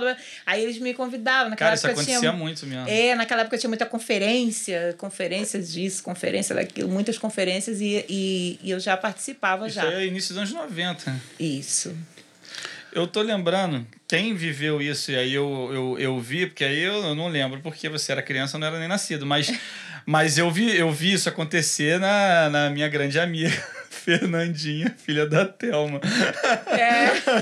Lembra da Thelma e a Fernandinha? A Thelma, pô, canta pra caramba, né? A Thelma é sinistra. Lá de Caxias também. Chamar Sim. a Thelma pra vir aqui. Pô, Thelma é demais, É, cara. Thelma tem um Caraca, tem que chamar mesmo. Thelma tem que vir aqui, verdade. E aí eu lembro da Fernandinha. A gente era pequenininho, porque a gente tem a mesma idade mais ou menos. E aí ela, você, você convidava a Thelma pra cantar e a Thelma trazia a Fernandinha junto. Elas faziam uns duetos. Era muito maneiro, cara. Era É. muito maneiro. Saudade dela. As Beijão, Fernandinha isso e do, de Thelma. chamar valeu. fazer o solo sempre, né? Tinha aquela coisa do solo, você preparava, ia lá, tudo direitinho. Então, dentro de todo esse processo, eu nunca parei. Eu só parei, é, é, não consegui atender mais agendas quando eu fui. Eu me casei, né, com 20 anos, aí fui trabalhar na Zona Sul. Aí lá eu- o meu tempo era mais complicado, aí eu, eu comecei a diminuir as agendas. Aí na época até é, começaram a perguntar, será que ela desviou? Eu falei, não, gente, eu só tô trabalhando. Tô trabalhando porque porque eu não estava é, tendo condições de atender todas as agendas naquele momento por Sim. conta do meu trabalho, eu estava bem dedicada. Sim. Só tinha o domingo, recém-casada, tinha que dar atenção pro marido, né? Né? Tinha que ter discernimento. Aí a- eu lembro que uma irmã chegou a perguntar: será que ela desviou? Será que ela tá desviada? Porque a gente não vê mais ela. E olha que não tinha rede social, não tinha nada, mas o É. povo, né? né, Mesmo sem ter rede social, o compartilhamento da vida já existe. Já existe há um Já há tempo. muito tempo, né? Ah, Já existe há certeza. muito Principalmente da tempo. vida dos outros, né? Essa semana eu vi, eu vi um, um, algo que eu achei bem interessante. Falou assim: quer falar da vida dos outros? Quer saber da vida dos outros? Vai ler a Bíblia. Lá falar da vida de um monte de gente. É, tem um monte de gente lá, é verdade. Vem cá, muito mas engraçado. com esse negócio de você cantar em várias igrejas e ficar conhecida interdenominacionalmente, vamos dizer assim, acaba vindo sempre alguém para dizer você tem que gravar, você tem que, na Sim. época gravar um LP, né, na época, né, depois veio veio o CD, É, não é? vai gravar um disco. E isso fazia parte de um sonho seu. Eu acho que eu cheguei a ouvir algum tempo você falando sobre esse sonho. Sim, eu, eu e sempre... você conseguiu Sim. alcançar Sim, a realização sim. desse sonho? Sim, graças a Deus. Eu, eu, na realidade, recebi uma promessa, né? Quando, com 13 anos de idade, eu recebi essa promessa, o Senhor falou comigo é, que eu iria gravar. E, e, esse, e os anos se passaram. Eu nunca tive assim. Como eu estava muito envolvida com a minha vida profissional e também é, Pessoal. familiar, pessoal, não era algo assim que é, era prioridade para mim, né? Falar a verdade, não era prioridade, porque eu estava tão envolvida com a minha área profissional, com a minha família tal, que eu via. O, o ministério, sim, sempre foi é, é, é, prioridade, mas não nesse sentido assim da gravação em si. Eu sempre, como eu recebi a promessa, eu falava, Senhor, na hora certa vai acontecer. E veio algumas propostas. E nessas propostas eu, eu percebi, e Deus me deu esse discernimento que não era de Deus, ia me levar para outros caminhos. E eu falei: não, eu não tenho pressa. Eu não tenho pressa, deixa o tempo passar. E o tempo passou, passou bastante. E aí é, chegou um tempo, esse tempo foi logo ali, eu com 42 anos, eu dobrei o meu joelho e falei, Senhor, não que eu esteja te colocando na parede, mas assim, eu já tenho idade. Já pra- tem um tempo. Eu ainda tenho Você idade. Você lembra que você tinha falado? Ainda tem idade para o senhor cumprir a promessa na minha vida, porque isso é, né? A gente sabe que tem um, um investimento. E como eu disse, eu estava envolvida, não era aquele sonho de querer pegar, porque tem pessoas que pegam, vende tudo que tem, já vi pessoas vender tudo É, que tem. Para poder pra investir. po- Não, Aposta e- tudo nisso, É, é. esse não era o meu caso, não. Então eu falei assim mesmo pro Senhor, foi uma oração bem simples, bem rápida. Eu falei, então, é só para saber, ainda vai se cumprir a promessa? Eu só queria um sinal, o senhor pode me dar um sinalzinho assim, entendeu? Pequenininho, só pra. Isso foi numa madrugada de terça para quarta, essa terça-feira é. Eu me lembro bem, eu estava lá na igreja até, foi um, um- culto maravilhoso, Deus falou meu coração. E nessa madrugada de terça para quarta eu fiz essa simples oração e rápida. Na quarta-feira de manhã eu chego no local de trabalho e aí uma irmã da nossa igreja chegou para ser atendida, fazer o procedimento. Ela falou: Lu, eu estava com depressão dentro de casa. E eu abri o celular e tinha um dos seus vídeos e a música tocou no meu coração. Eu saí da depressão. Caramba. Eu tô restaurada, curada em nome de Jesus. E aí eu fiquei me perguntando por que, que outras pessoas também não podem passar por isso. Você tem que gravar. aí aí eu, eu ri, né? Que eu falei, meu Deus do céu, a, a conversa depois da oração. É, aí é. a conversa continua. Aí ela, por que, que você não gravou ainda, Luciene? Aí eu, então, tem, É, tem um- custo. Aí ela, é quanto? Aí eu falei, então, não é tão barato assim, tem, né, um- é quanto? Aí eu falei, bem, a última vez que eu liguei pro produtor estava tanto. Ela liga para ele agora. Pergunta se ainda é o mesmo valor. E eu peguei o telefone, liguei. E o produtor, sim, o mesmo valor.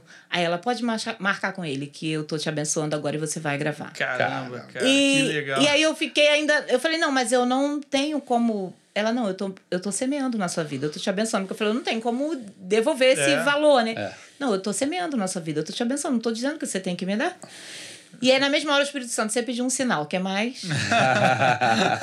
você pediu só um sinalzinho. Você quer mais. Num tempo que a gente sabe que Sim, sim. tá difícil para todos, não foi, foi logo ali, né? Porque eu não tô tão velha assim, eu já tô com 44, tava com 42. E a pessoa chegar e simplesmente foi Caramba, assim que aconteceu. legal, Ela cara. fez um cheque nominal, deu na minha mão e começou o projeto, o projeto Deus Faz. é, e aí eu consegui lançar um álbum com 10 canções. Né? Dessas 10 canções. é, Autorais suas, não? não, dessas 10 canções só tem uma autoral minha, que é Gratidão. Que legal. E, e uma não, duas, né? E tem a mãe que eu, eu escrevi. Eu tava no final do processo do, de gravação. Minha mãe parou o coração, foi parar no hospital, e aí os médicos Uau. desenganaram, só tem 30% do coração. E aí eu falei, meu Deus, e agora? E aí no final da história, ela é, o produtor falou: Você consegue escrever uma música? Eu falei: Não, não consigo, consegue. Aí eu consegui escrever essa canção, Gratidão, é, porque minha mãe né, tinha saído do, do, do, do hospital. E aí fui escrever a mãe também, porque como eu tinha, tava muito grata no meu coração, ele falou: Você consegue escrever? Eu consegui escrever uma, aí me empolguei e escrevi a segunda. Caramba, E tem uma legal. música também da Rutinha, que é bem aventurada, que ela fez em homenagem à pastora Osaí. Tá um trabalho bem legal. E depois disso, Deus me abençoou com mais um, um trabalho que é Espere a Voz de Deus. Já um E segundo disco. Já um segundo. Foi um segundo single, né? De uma Ah, tá. música só, porque agora tá assim, grava uma por Sim, vez, sim, né? sim. E aí, e ontem, pra glória e honra do nome do Senhor Jesus, foi lançado também o meu primeiro cover pela Toda Music, que é a música Eu Legal. Permiti o Vento. Tá Que no legal. YouTube, vocês, por favor, corram lá e Caraca, que assistam. maneiro. Es- é, é, eu Permiti o Vento, é da, da Vitória Souza, e eu tô fazendo a interpretação. Que legal, cara. A Toda Music. Ah, que ótimo. Graças a Permitiram Deus. Que. Deus é bom É maravilhoso. demais. Agora você me falou que tem duas filhas. Sim. É, a sua filha mais velha. é, tudo na vida do crente é resultado de oração, de busca de Deus, de direcionamento. Até os nossos filhos, né? A gente pensa que às vezes a coisa vem naturalmente e vem. Sim. Só que a gente pede a Deus a orientação, a ajuda para criá-los, etc. Fala pra gente sobre esse testemunho da sua filha, como foi foi o seu o sonho dessa criança nascer e como foi que aconteceu tudo. É, então, eu engravidei logo no início, né, do casamento, casei em 98, já engravidei em 99. E durante a gestação foi tudo tranquilo. Eu trabalhava é, morando na Baixada Fluminense, trabalhava na Barra da Tijuca e ia tranquilo, não tinha nenhum problema, aparentemente, né, gestacional. Até que ela nasceu e no seu desenvolvimento eu comecei a perceber que era diferente. Eu nunca tinha sido mãe, fui mãe a primeira vez, mas eu percebia que os movimentos dela, é, motores assim, a coordenação motora dela não era igual a das crianças que eu já tinha tomado conta, que no caso eu sou tia, né, muitos sobrinhos, aí tomei conta dos meus sobrinhos e, e vi que tinha algo diferente. Aí relatei para a médica, a médica, não, vamos esperar mais um pouco, porque de repente é só um atraso, né? De repente não tem nada, não. Só que a gente esperou, esperou, e quando ela fez sete meses de vida, é, aí ela indicou para o neurologista, ele pediu a tomografia do crânio. Aí foi feita essa tomografia, aos sete meses a gente descobriu a síndrome.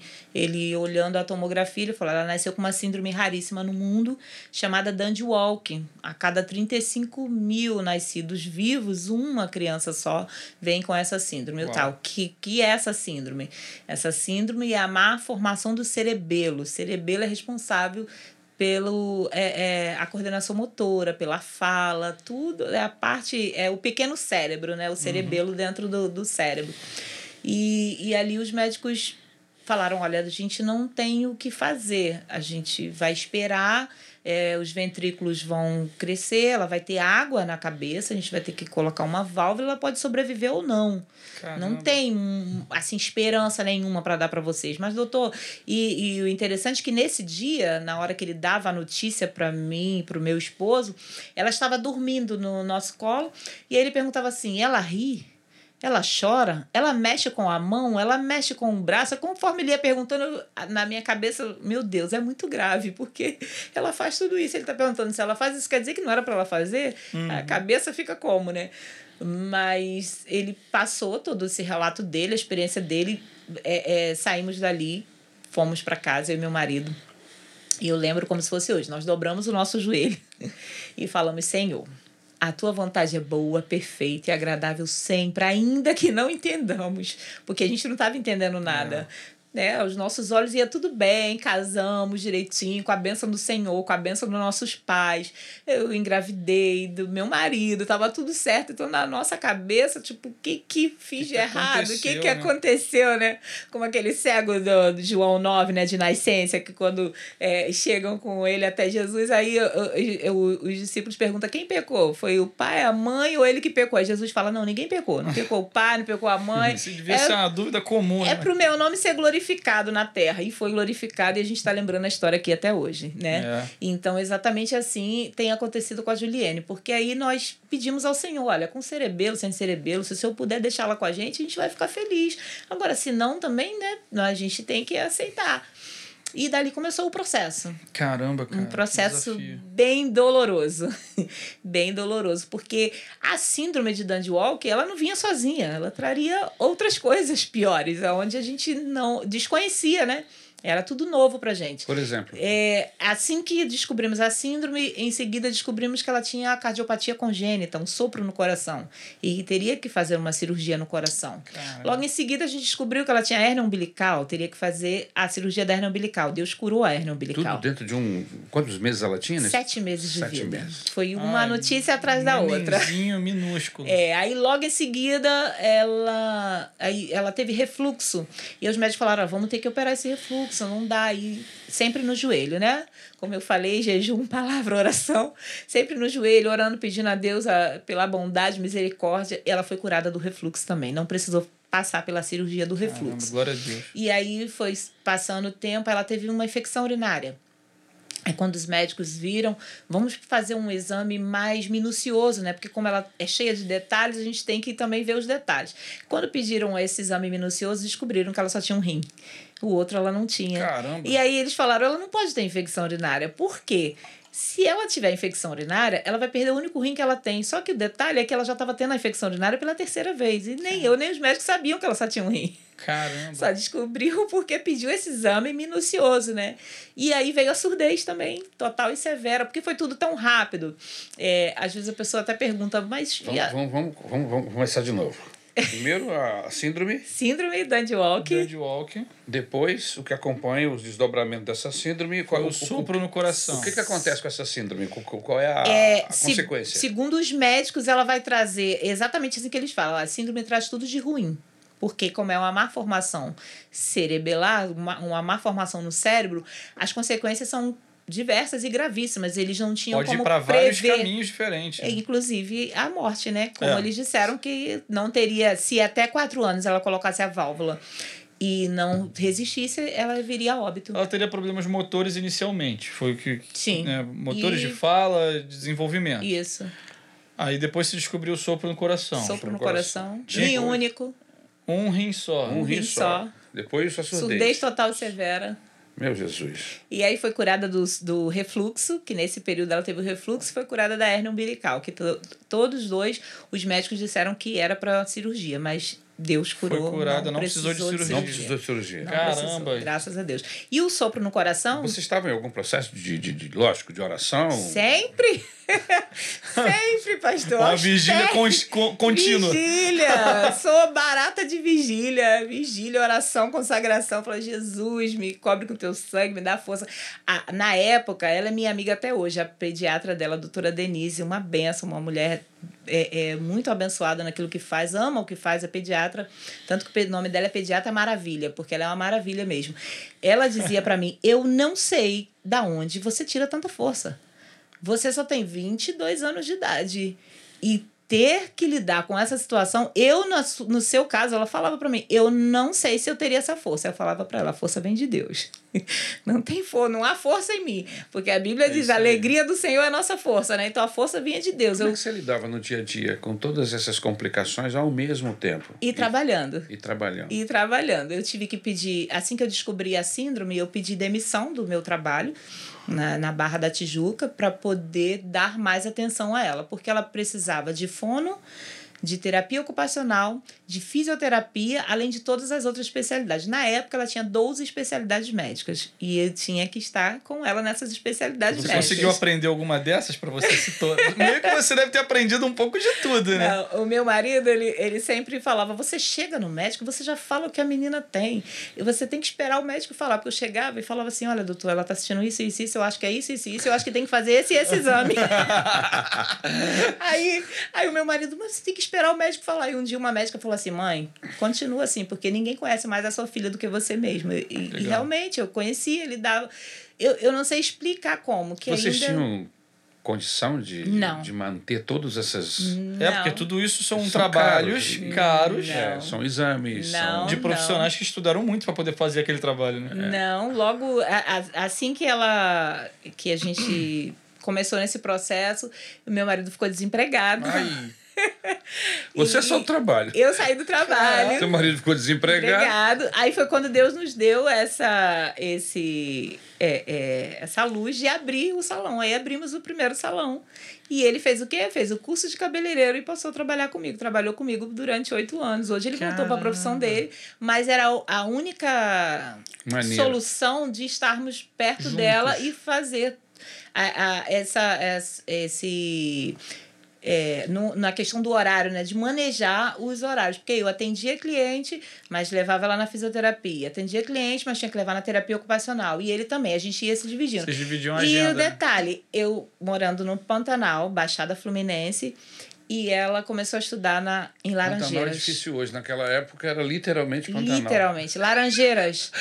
Tinha que pegar três ônibus. Eu pegava três ônibus Hoje para não é mais chegar. Pantanal, mas naquela época era. Era um Pegava três ônibus para chegar até a escola dela, assim que ela começou a estudar. Os hospitais, tudo lá embaixo também. Não tinha o passe na época, né? Hoje já tem o passe livre, mas na época não tinha, a gente tinha que dispor do dinheiro da passagem. Não foi fácil. Foi um processo, assim, mas que hoje eu olho para trás. E eu entendo tudinho. na e primeira eu falo, filha que você- valeu a pena sim. Aí quando ela fez cinco anos, Mas vem cá, você não me falou. Como é que, como Calma, é que a espera os coisa. cinco anos. Sim. Como é que, que você conseguiu administrar financeiramente todos esses, eh, esses atendimentos que são Tratamentos. esse tratamento todo com exames se você estava Então, Deus, Deus abriu as portas é, do, dos hospitais né, federais, né, através de conhecimento, e ela conseguiu os tratamentos pelo SUS. Graças que a bom, Deus. Aí a gente só era muito distante, a gente tinha que ter essa disponibilidade de horário, por isso meu marido ficou trabalhando comigo durante esse tempo, porque a gente ficava revezando. Um dia eu estava na consulta, um dia eu estava na consulta eu e ele, outro Isso dia estava só ele. 2001, E outro, 2002. e exatamente. Aí, é, nesse processo, todo, os médicos já tinham falado que ela tinha que fazer a cirurgia do coração, abrindo as costas, né? Fazendo aquele procedimento todo. Aí a gente caminhando, orando, entregando na mão de Deus, o sopro foi diminuindo, diminuindo, diminuindo. Aí o cardiologista olhou e falou: Eu acho que não precisa mais abrir as costas, não. O sopro está tão pequeno que a gente vai fazer um cateterismo. Aí, com 12 anos, ela fez um cateterismo e fechou o sopro e não precisou fazer a cirurgia. Ou seja, Caramba. hoje ela está com 23 anos e não fez nenhuma cirurgia além do cateterismo somente. Fez o cateterismo. E, tinha umas quatro prometidas pra, aqui, né? Fez o cateterismo para fechar o sopro. Caramba. E, e a síndrome? Ela se desenvolveu com essa síndrome. Né? E ela tem é, é, sequelas? Com dessa... as sequelas, é. A, é. a síndrome deixou a, a seguinte sequela. Ela tem a surdez total e severa, porém, pelo laudo médico, né, que foi dado no Instituto Fernandes Figueira, ela teria retardo mental ou isquemia cerebral ou a hidrocefalia, todo o laudo dela não condiz com o que ela vive hoje, né? Para a glória de Deus. E, e eu, na Você real... acha que foi Deus? Sim, que não deixou. Com certeza. O... Uma parte da medicina, pastor, olha para ela, a doutora Denise é uma delas, ela teve no, no aniversário de 15 anos dela e falou, pegou o microfone e falou: Juliane é um milagre. E ela é espírita, mas ela reconhece que Juliane é um milagre. Outra parte da medicina diz: tem alguma parte do cérebro fazendo a função do cerebelo, porque senão ela não andaria, ela não anda, não anda. Ela dançou no aniversário de 15 anos dela, mesmo sem ouvir, ela contou os passos na cabeça e ensaiou e dançou a valsa no aniversário de 15 Uau. anos dela, entendeu? Uau. Matematicamente na cabeça ela contou os passos, porque ela não estava ouvindo nada, mas ela quis dançar, quis fazer e foi uma benção. Então, uma parte da medicina diz que tem outra é, parte do cérebro que a medicina desconhece que está fazendo a função do cerebelo. Gente, milagre não se explica, se vive. O que está acontecendo lá dentro do cérebro dela, eu não sei. Quando chegar no céu, sem pergunta. Eu sei que ela é extremamente inteligente, está sempre à frente da, da, da a, até do que eu penso ou imagino. Ela já pensou, já imaginou, não vai ser assim e está com. Elas têm as limitações. Sim, a limitação ela... dela é a surdez. A surdez. Sur, surdez total e severa. É, por ser surda, não fala. Ela não fala, fala em Libras, né? Exatamente na linguagem de sinais. Mas fora isso, ela vive uma vida normal. Vai para a faculdade, volta da fazendo faculdade, faculdade sozinha, fazendo a faculdade de licenciatura Letras Libras, terminando que vem para a glória de Deus. E vai quando sozinha? Vai sozinha. E quando ela quando ela passou para a faculdade, é, para minha surpresa, né, nós fomos até lá, ela, ela resolveu tudo, separou toda a documentação e quando nós chegamos, o rapaz falou: Olha, eu preciso de um novo laudo. Aí, é porque precisa de dois laudos, um para ficar para a faculdade e um para ir para o MEC. Aí eu falei isso para ela, ela falou, ele disse que precisa de dois laudos. Ela falou, não, não precisa, porque eu vi na internet que é um laudo só. Aí o outro rapaz do lado falou, você já viu se ela está entrando por cota ou por deficiência? Porque isso aí é só para quem entra por cota ou por deficiência. Aí ali eu descobri que ela não estava entrando na UFRJ nem por cota nem por deficiência, porque é. ela fez a prova do Enem, fez a prova da faculdade e passou. E por isso era Ela o é só. Aí o rapaz é ficou sinistra. assim: não, desculpa, senhora, porque geralmente quando Uhum. É, a gente vê que é deficiente auditiva, a gente já pede o segundo laudo porque entrou pela, pela deficiência ou pela cota. Mas a sua filha não, ela entrou mesmo por mérito ela dela. Tirou a onda. é, foi, foi muita benção. E, legal, e aí Deus cara. me abençoou. Ela, com cinco anos, Deus me deu a Jamile, né? E aí o processo ficou ainda mais, assim, apertadinho, porque aí tinha Sim. cuidar dela, dar toda a atenção. Um bebezinho. E mais a bebezinha foi. Já a Jamile não veio com dificuldade não, alguma. Jamile, graças a Deus, na época, né, ela nasceu também no Instituto Fernandes Figueira, porque os médicos achavam que ela poderia, por causa da irmã, ter alguma sequela, mas foi acompanhada e graças a Deus ela não veio com nenhuma sequela, não. Graças a Deus, para honra e glória do nome do Senhor. Caramba, e nesse história. processo todo, é, meu marido ficou trabalhando comigo durante oito anos. Hoje ele voltou para a profissão dele. Aí Deus mudou a minha que... geografia, me tirou do Pantanal, me levou para o centro de Caxias.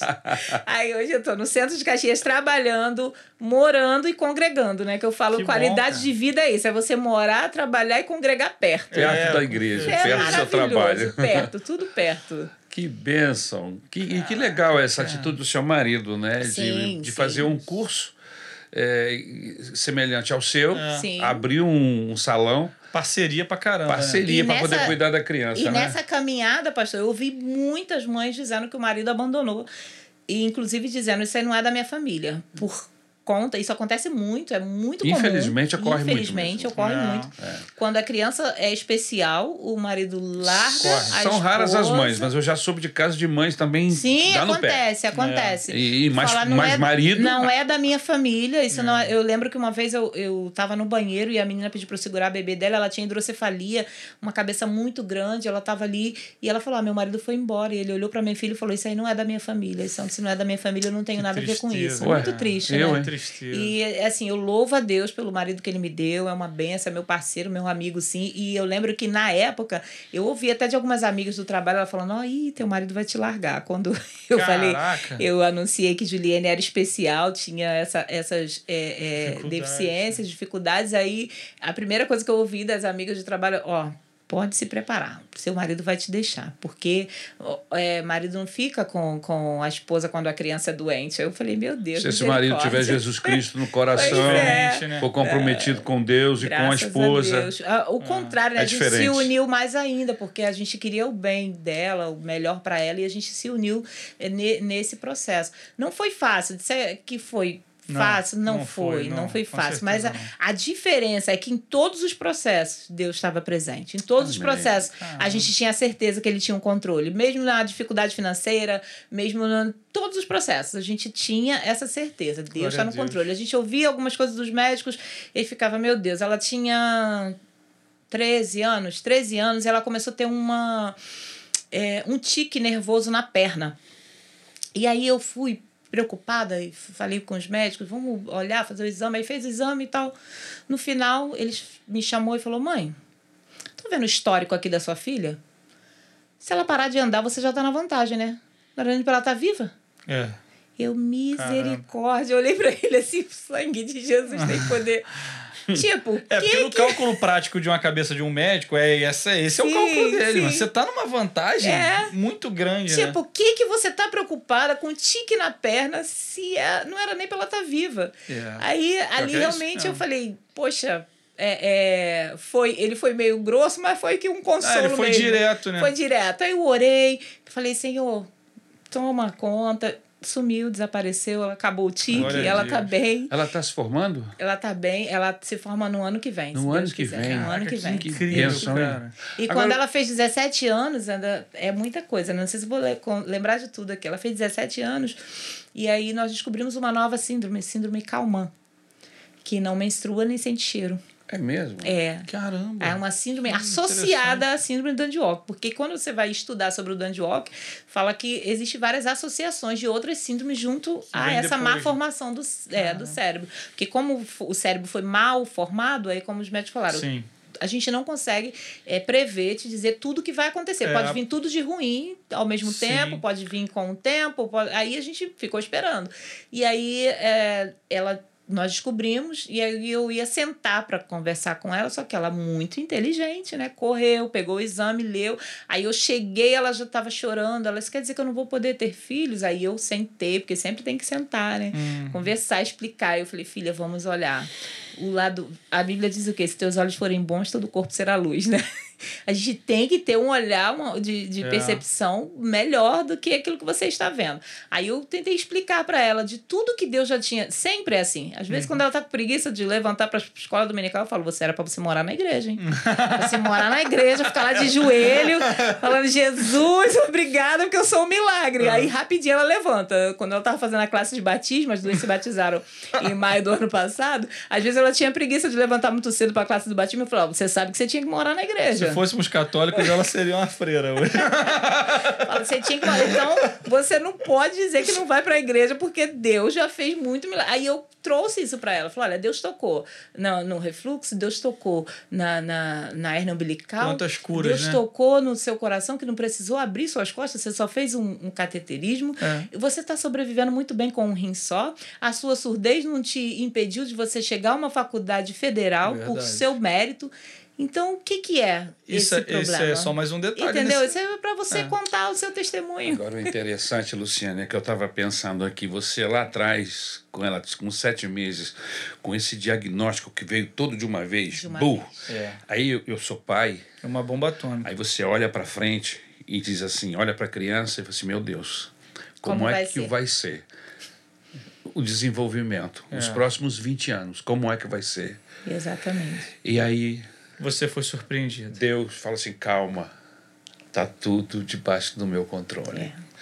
A gente se desespera, a gente perde Sim. a nossa condição, porque a gente quer viver o hoje e quer que as coisas aconteçam no hoje, mas mesmo na luta, mesmo na dificuldade, o Senhor está trabalhando e nos acalmando o coração. É. E sempre resolver. tem um propósito, né? Não é verdade? O propósito do nome dele ser glorificado. Porque Exatamente. todo o processo que eu passei, se eu não tivesse passado, eu não estaria aqui hoje contando. Exatamente. Para que todos possam ver e entender que talvez estejam passando também por processos, porque todos nós passamos por processos, e eu vejo que as pessoas estão desistindo muito rápido. O processo começa, às vezes, é, não chega a, a, esse, a esse tamanho, e as pessoas já querem é, é, desistir de acreditar em Deus, desistir de seguir a verdade. Jesus por causa de um processo. É E- possível que haja uma mãe nos assistindo Com um e que drama, esteja é. com um drama desse. Sim, com um filho, uma filha, vivendo um drama semelhante, e ouvindo esse testemunho, é, vem como um bálsamo, né? Que fica É. tranquilo, porque o Senhor vai acompanhar você no dia a dia. É o que o Sim. Senhor Jesus disse: estarei convosco todos os Todos os dias até a consumação do século. É.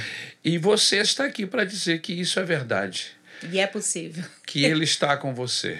Sim. E que ele acompanha, e Sim. que ele abre portas, e que ele move corações, e que ele, quando não tem o que fazer, humanamente falando, ele vai lá e toca com o dedo dele e opera como Sim. operou. É verdade. A música Deus Faz, do primeiro álbum, que está também no YouTube, é, foi escrita exatamente baseada na, na, na história né, de milagre dela. Nós sentamos com o compositor e explicamos para ele e ele fez essa música. Deus faz aquilo que o homem não pode fazer, Deus traz à existência aquilo que não existe, Deus faz muito além daquilo que você possa imaginar ou pensar. lindo, a gente cara. queria somente que ela estivesse ali, com cerebelo ou sem cerebelo. Mas, como o pastor disse, a gente não podia visualizar hoje o que está acontecendo de saber que ela tá, vai se formar É. né, numa faculdade Com federal, que entrou por seu né? mérito e vai e volta sozinha. Ela tem as dificuldades dela. Sim. Tem. Sim, mas é. Mas, como você nossa. falou, ela está morta. Sim, E olha o milagre que Deus fez. Ela está viva. E não somente viva, ela caminha em cima das suas pernas. Sim. Ela, ela tem suas reconheceu necessidades. Jesus como Salvador, se batizou, essa é a melhor parte. Exatamente. Tem Ela suas necessidades fisiológicas Jesus. funcionando normalmente, tem sua a, a audição prejudicada, Sim, mas ela aprendeu a língua de sinais e nós também aprendemos, Mas nos todos falando em. Mas ela ouve a voz de Deus, cara. lá no coração. É. Com certeza, A gente não precisa do ouvido para ouvir a voz de Deus. com certeza, com certeza. A gente não precisa dos olhos para ver o Senhor. É, e, e, e eu fico vendo que é, é, existem muitas é, mães que eu já pude, né, assim, conversar com muitas que, que chegaram até a mim com esse pensamento de por que comigo? É, por que eu? É. Fiz tudo certinho. Eu nunca teve uma que falou uma vez pra mim, mas eu nunca fiz mal a ninguém. Falei, mas eu nunca passou pela minha cabeça que Deus me deu uma filha especial porque eu fiz mal a alguém ou porque ele estivesse chateado comigo. Não, nunca. Tipo assim, é, é, eu nunca perguntei por que eu, mas sim, por que não eu? É, Se Cara, todos nós somos. tô- é, é, estamos aí, para poder viver o que tem para viver. E tem alguns casos mais, é, é, digamos assim, talvez mais difícil, dependendo do olhar de percepção, de crianças que nasceram é, aparentemente normais, né? Porque de perto de perto ninguém é normal. E depois tiveram uma meningite que perdeu a visão, uma meningite que perdeu a audição, que começaram numa vida normal, tendo os seus movimentos normais. Eu conheci muitas mães que passaram por isso. Era mais complicado ainda lidar com essa situação, porque não foi de início, né? Foi, foi depois que aconteceu.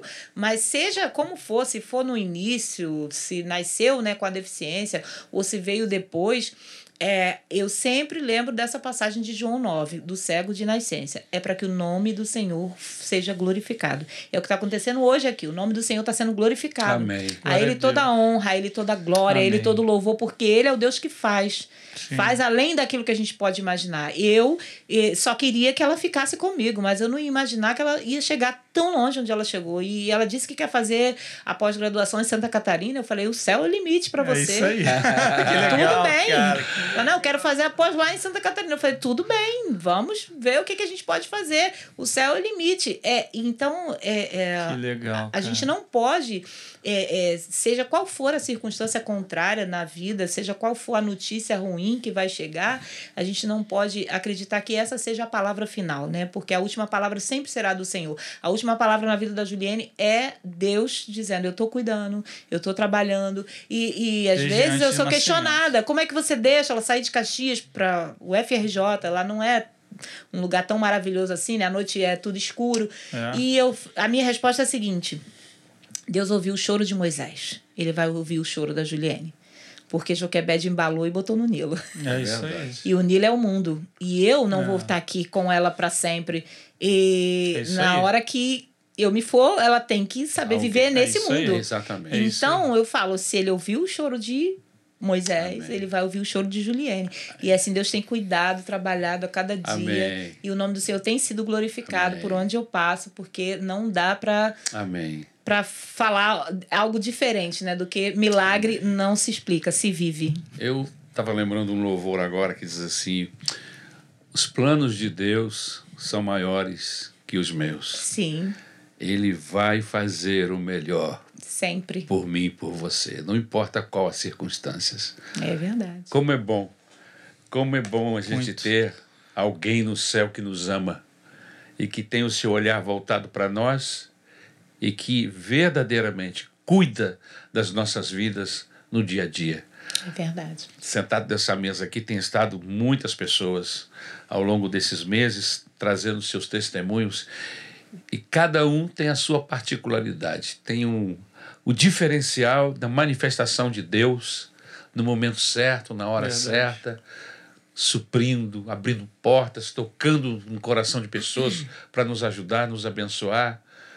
Servir a Deus é algo fabuloso. Maravilhoso. Não é maravilhoso? Maravilhoso demais. A certeza de que ele está no controle sempre, que ele Eu- não perdeu o controle. Eu tenho, por trabalhar com, com audiovisual, com fotografia, vídeo, eu tenho muito apego com a linha do tempo da- dos acontecimentos, das coisas, né, da história, né? Porque eu trabalho construindo história porque eu estou construindo uma história num vídeo. E não tem como não voltar nesse momento da história que você falou, que quando você tinha 20 anos, você era recém-casado, você recebeu uma proposta para ir para os Estados Unidos. Você já estava grávida? Não. Tava não. Foi logo no Cara, início. Olha que louco. Pensa aqui comigo. Se vo- você poderia ter aceitado essa proposta, Vamos caminhar nesse sentido. você não ia ter vivido nada do que você viveu nos últimos 23 anos. Sim. Absolutamente nada. Porque para sua filha nascer, você não poderia estar nos Estados Unidos. Você poderia até ter uma filha ou um filho, mas não seria ela. Seria outra criança. Porque a vida ela é gerada naquele momento especificamente. É verdade. Mudou o dia, é outra. Não é mais aquele mesmo. A escolha que você teve, Escolha que ela fez. é a escolha que você fez quando você tinha 20 anos de não ir para os Estados Unidos, seguindo a voz de Deus, porque Deus te indicou esse caminho, te fez viver um monte de outras coisas. E a gente estava falando sobre escolha, lá no início né, do É. nosso podcast, sobre escolhas, sobre propostas que aparecem na nossa vida que não é pecado, mas que, que, que são até muito boas, mas que, pô, a gente tem que estar perto de Deus para poder a gente escolher certo e tal. Você escolheu certo e você viveu um desafio gigantesco por causa dessa escolha certa. Mas se você tem esse testemunho para contar hoje,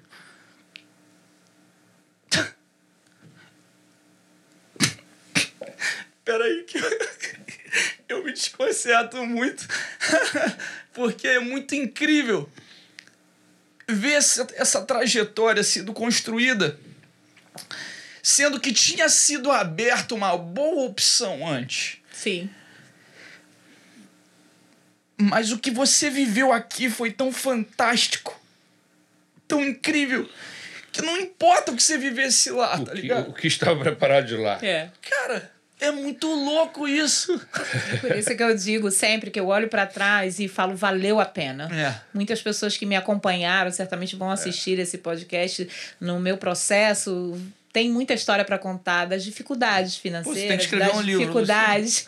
e aí é, eu olho para trás e, e olho para o hoje, né, o que eu estou vivendo dentro da música, dentro do meu trabalho, todo o contexto e Deus sempre, né, a, a, acima de, de tudo e controlando tudo, eu penso como valeu a pena, porque é, a, a adoração é estilo de vida, né? Eu, Sim. eu sempre falo, é, sou uma cantora, não, eu sou uma adoradora, eu adoro ao Senhor Verdade. Por aquilo que ele fez, por aquilo que ele faz, mas mesmo que ele não tivesse feito, eu ia continuar adorando. a gente não pode adorar só pelo que ele fez, pelo que ele faz, mas porque ele é digno de toda a honra, de toda a glória, de todo Amém. louvor. E a gente se emociona assim é, é, quando olha para para essa trajetória e entende que na, aos meus olhos, aos olhos do meu marido, da família, né, do- de outros, é, é, parecia que estava tudo errado, né? Poxa, É um monte de tribulação. tudo estranho. Mas tudo na- Mas aí Deus, guardado por no Deus. olhar dele, né, que ele não nos vê como o homem vê, tava tudo perfeito, tudo É na isso, engrenagem. Não, Exatamente. filha, ali na frente É. você vai estar vivendo um propósito. E hoje eu falo para ela, filha, você tem que contar a sua história. Dia 17 de julho, pela primeira vez, ela vai dar o testemunho na Maranata da Vila São Luís e ela Que mesma vai estar maneiro. contando o testemunho Amém. dela. Porque eu falei: olha, eu não posso ficar a vida toda contando a sua história. Você tem que contar a sua história, escrever o seu livro, porque Deus faz. E Deus faz Amém. e está fazendo, vai fazer muito mais. Provavelmente Eu creio. quem tá vendo esse programa já até lá de, de Vila já assistiu o testemunho. Quem sabe? Sim. Verdade. Pô, antes de, de finalizar, quero lembrar para nossa audiência para procurar lá Luciene de Jesus aqui no YouTube. Eu permiti o vento. Isso Eu já achei é esse aqui, né? Lançado ontem. Lançado ontem, já tá lá. Vai lá, dá um, dá um confere. Tem outro, outro link de, outro- de, outro, de outras músicas? o seu, o Tem, seu, tem, o seu Luciene- álbum? É, o oficial, Luciene de Jesus Oficial, tem um álbum com todas as músicas. Deus faz o clipe e todas as outras nove canções. Deus faz. É só escrever Luciane de Jesus. E nas principais plataformas digitais também, já pode botar na sua playlist É lá. isso aí, Spotify. Deezer, tá tudo lá, né? Gente, Que legal. Deus nunca nos prometeu que ia, nossa vida ia dar tudo certo. É. Que as coisas iam acontecer, que o vento ia ser a favor. Não. Ele disse: Eu vou estar com você. É isso. E é isso que faz diferença. É essa a diferença. Eu vou estar com você. No vale da sombra da morte, o meu cajado, a minha presença É. vai estar com você e você vai vencer. Aleluia. Como é bom servir a um Deus que vive, um Deus que está presente nas nossas vidas. Que Deus nos abençoe. Que prazer Amém. ter você Nossa, aqui, foi Luciene. Amém, amém. Que Eu bom. que agradeço. Que lindo Glória a testemunho. Deus, que. Deus te abençoe. Amém, continue pastor. enriquecendo a sua vida dessa forma como ele vem fazendo com a sua manifestação, com a sua presença. Amém. Muito Glória obrigado pela sua presença. Obrigada a vocês. Gratidão. Muito obrigado por você ter estado conosco durante todo esse tempo. Continue orando por nós, para que através desse podcast o nome do Senhor Jesus Amém. continue sendo glorificado, porque esse é o nosso objetivo. Amém. É Amém. isso. Foi sensacional. Beijo grande, gente. Até a Até próxima. a próxima. Tamo Grande junto. abraço. Abençoe. Valeu.